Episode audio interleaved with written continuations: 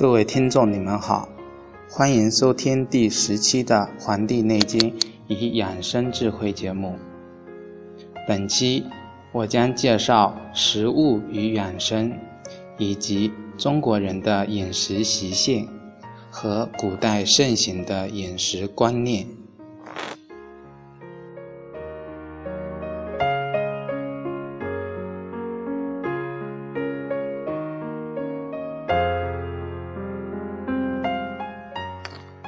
黄帝内经·素问·脏器法实论》其中提到：“毒药攻邪，五谷为养，五果为助，五畜为益，五菜为充，气味和而服之，以益补精气。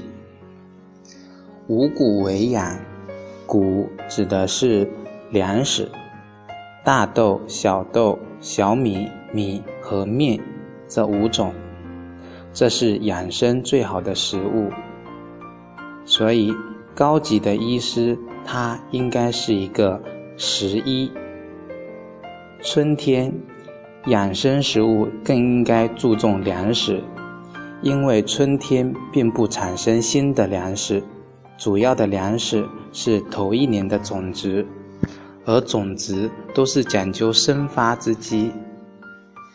夏天，古代在《周礼·听官》第十章中提到，应该吃根茎，因为夏季阳气全部浮弱在外，五脏最为空虚，任何自盐、味道比较重的东西，脾胃都难以消化，哪怕是肉，都要切得很碎，才能熬成羹来吃。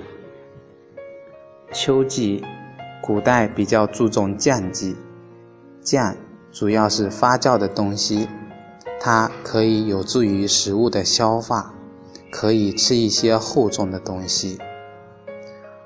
冬天更注重的是饮剂，比如淡酒，一方面可以通经络，另一方面可以取暖。中国古代的酒类是现在的。一些酒糟都是粮食发酵而成的，味道都很淡。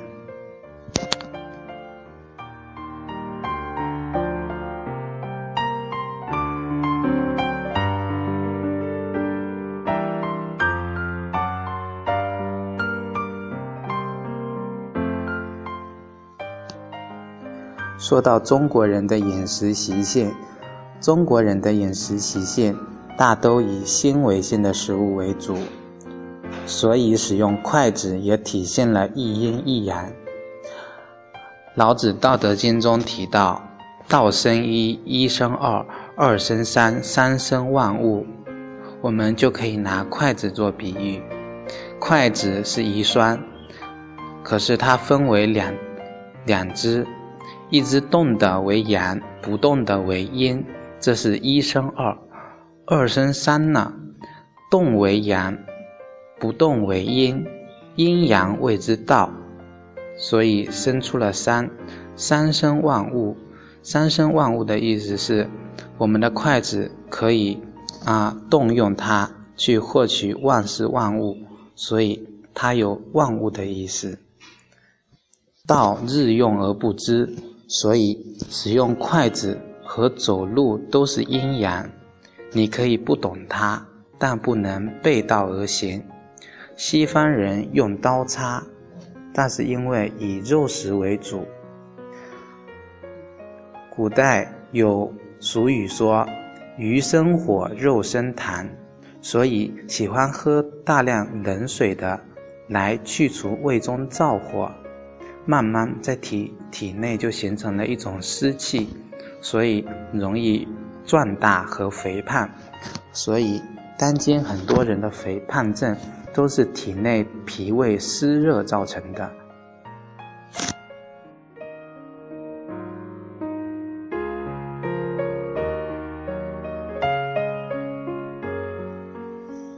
中国人饮食讲究和谐圆融，例如古代的桌子都是以圆桌为主，保持着一种轻松愉快的心情，不分贫贱尊卑，而且圆桌有助于交流。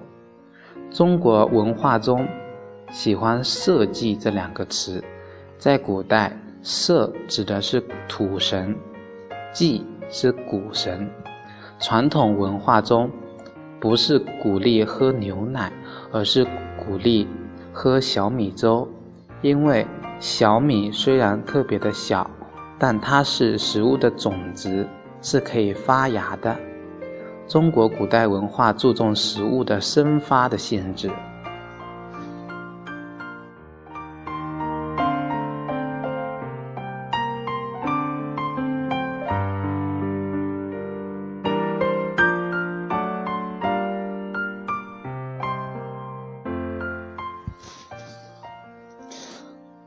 黄帝内经》中提到：“食不应精，脍不应细，食阴而竭，鱼醉而肉败，不食；色恶不食，臭恶不食，湿喷不食，不食不食；歌不正不食，不得其降不食。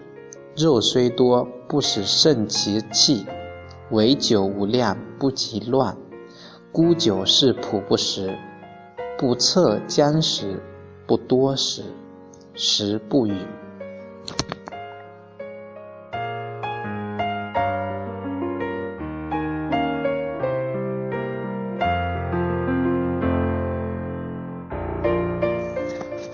这是介绍古代一位圣贤孔子他的饮食的观念。食不厌精，快不厌细。吃东西一定要吃得很精美。快是把肉切成很细的丝。古代认为牛羊肉等五畜类的食物的营养价值特别高，对人体具有益补的功效。这种脂肪类的东西适合老人六十岁以后可以吃一些。把肉切得很细，有助于消化。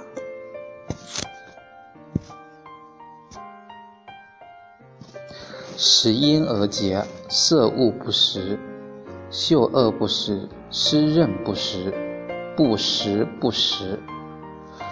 这其中提到了关于腐朽的食物不允许吃，食物的颜色不对不许吃。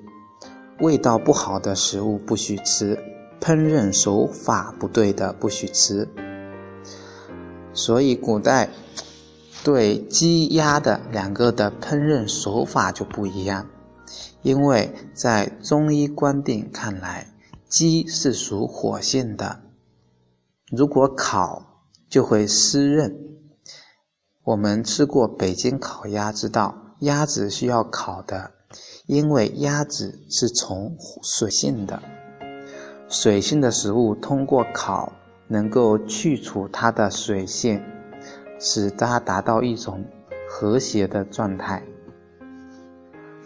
而鸡肉是要通过炖的，小鸡炖蘑菇就是通过炖去其鸡的火性，使它达到一种调和的状态。现代的科技发展，给我们现在的食物造成了很大的便利。可是，在便利的对立面，我们却看到很多食物它都不是应季的，不按季节、不按节气的食物是不能吃的。比如，现在的大棚水果，冬天吃西瓜。古代认为就是不守时令。食物有两个方面，气和胃。按照节气去吃，是守住他的气。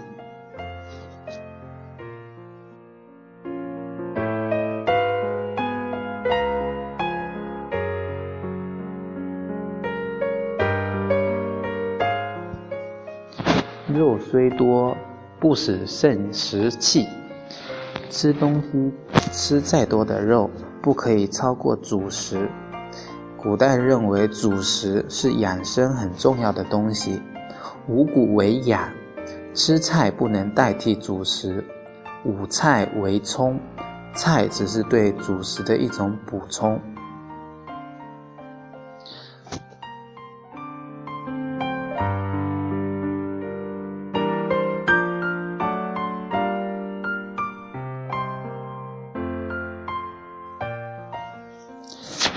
在鼓励吃姜，因为现代有一句谚语说：“冬吃萝卜，夏吃姜，不找医生开药方。”上传萝卜，下传姜。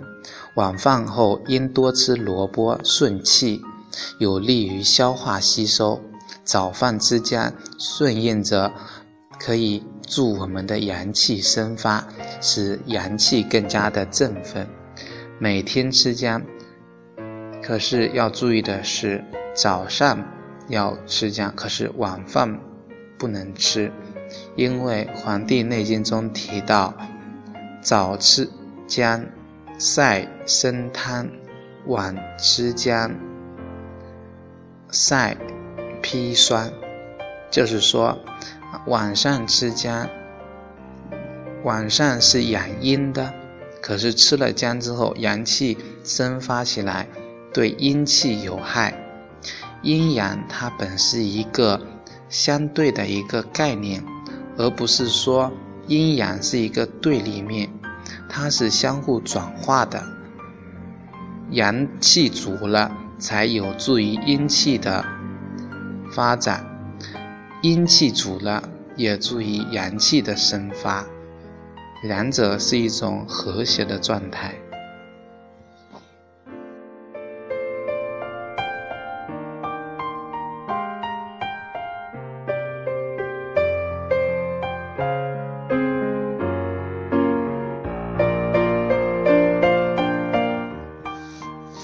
不多食，吃多了容易造成脾胃的负担，夺心的气。火生土，心为火，火就会生脾胃。如果胃的负担重了，就会子夺母气，要心火之气。吃的多会导致心脏的不舒服。过节暴饮暴食是非常危险的。老人过节见到自己的子女，非常的高兴。可是，在中医理论认为，喜则气缓。已经耗了心气，再暴饮暴食，只夺母气，心就会加速出现一些心肌类的一些疾病。所以暴饮暴食表面上损的是脾胃，实际上损害的是心、心肺。食不语，吃饭的时候不要说话，吃饭说话有可能噎住，不安全。这是表面的。孔子认为人要慎重，一个是斋斋戒，也也有吃饭的意思。祭祀时也要懂礼，宁可不说话，也不要胡说话。还有一个是战，因为战争会造成人心、人民生活的动荡。再有一个就是疾病，疾病要很慎重。孔子是不乱服药的，药不见得是治百病。中医的原则是自己的健康自己做主。任何疾病和人的身和心是密切相关的。